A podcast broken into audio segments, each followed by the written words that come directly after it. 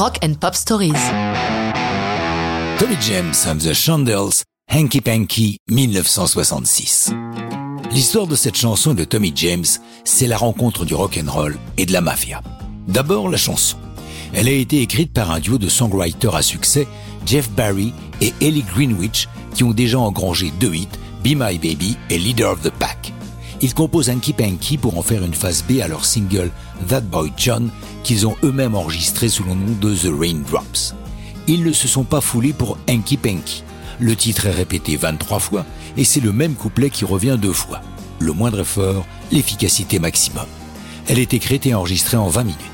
C'est là qu'intervient Tommy Jackson qui changera bientôt son nom en James, celui de son groupe devenant The Chandels, hommage au guitariste qu'il admire, Troy Chandel, et parce que ça sonne bien. Tommy n'a que 13 ans, mais est passionné par le rock'n'roll. Malgré son jeune âge, il se glisse dans un club pour écouter The Spinners, un groupe qui ont mis à Hanky Panky à leur répertoire. Tommy est épaté par l'impact qu'a la chanson sur le public qui se déchaîne dessus.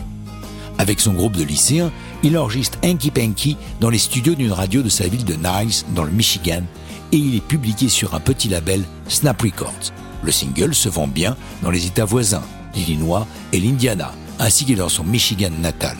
Mais la faiblesse du label lui barre le chemin des hits nationaux.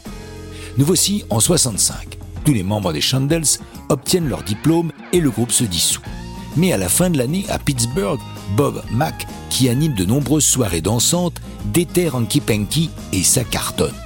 Un premier DJ de radio s'en empare, vite suivi par d'autres. Tommy ignore tout ça, et quelques labels peu scrupuleux vendent la chanson illégalement, il s'en écoule ainsi 80 000 exemplaires.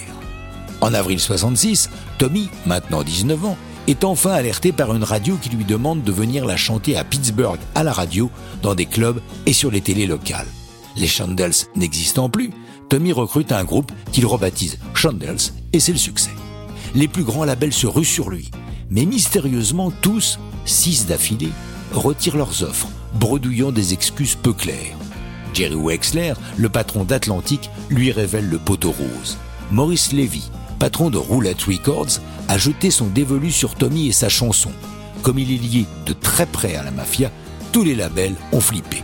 Notez que Levy a inspiré le personnage de Herman Esch Rapkin dans la série Les Sopranos.